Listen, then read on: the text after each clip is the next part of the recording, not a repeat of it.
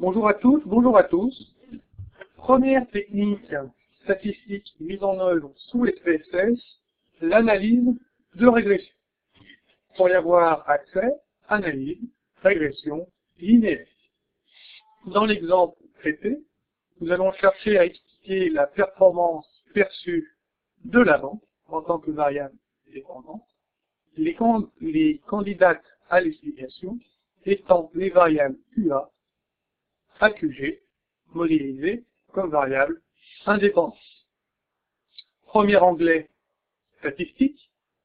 Tout d'abord, on demande les intervalles de confiance qui vont nous permettre d'évaluer le poids, l'impact de chaque variable explicative sur la variable expliquée, la performance perçue de la banque.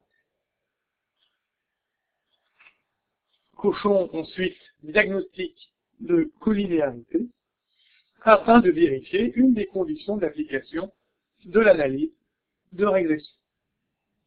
Second onglet vous intéresse peu. Troisième onglet, enregistrant la distance de coût et les résidus standardisés afin de vérifier une seconde condition d'application de la régression, l'absence d'observation atypique les outliers. Le dernier onglet nous intéresse. Interprétons à présent les résultats. Premier tableau, le R2. Ici, 57,7% de la performance perçue d'une montre sont expliquées par les variables explicatives modélisées. On fournit également le R2 ajusté à la taille de l'échantillon et au nombre de variables explicatives, ainsi que l'erreur type de l'estimation.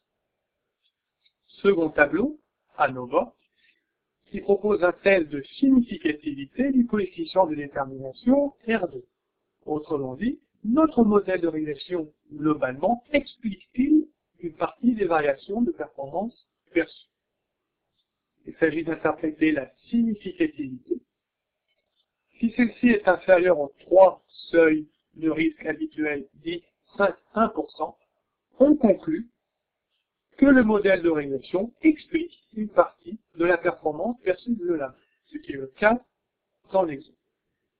En cas contraire, on conclura que les variables modélisées, globalement, n'expliquent pas les variations de performance perçues de la base. Intéressons-nous à présent aux coefficients reliés à chaque variable explicative.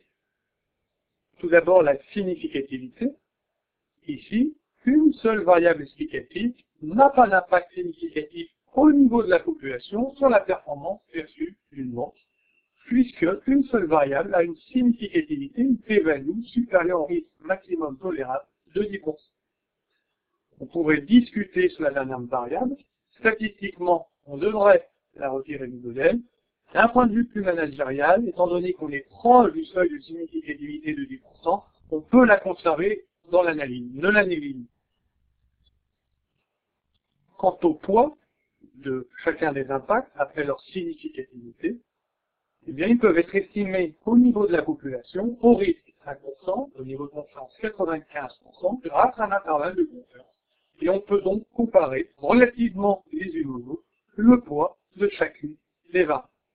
Enfin, diagnostic de collinéarité, l'indicateur 10, dont on souhaite qu'il soit inférieur à 5 pour conclure à une absence de collinéarité, et donc pour conclure à la validation d'une des conditions d'application de la régression, eh bien, l'interprétation de ce coefficient nous indique que l'hypothèse la condition de collinéarité est ici propre. On a donc le droit de conduire, de ce point de vue, une analyse de régression.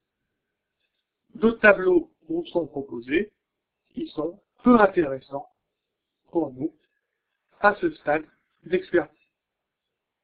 Nous pouvons à présent revenir à la base de données initiale pour considérer l'absence ou la présence d'outliers il s'agit d'interpréter la valeur des résidus standardisés, dont on veut qu'ils soient inférieurs à 2,5 et 3, et la distance de couche, dont je rappelle que l'on souhaite qu'ils soient inférieurs à 1. Ici, l'analyse des coefficients standardisé, résidu standardisé et de la distance de Cook met en évidence qu'aucun outlier, qu'aucun, qu'aucune observation aberrante n'est présente dans la base de données.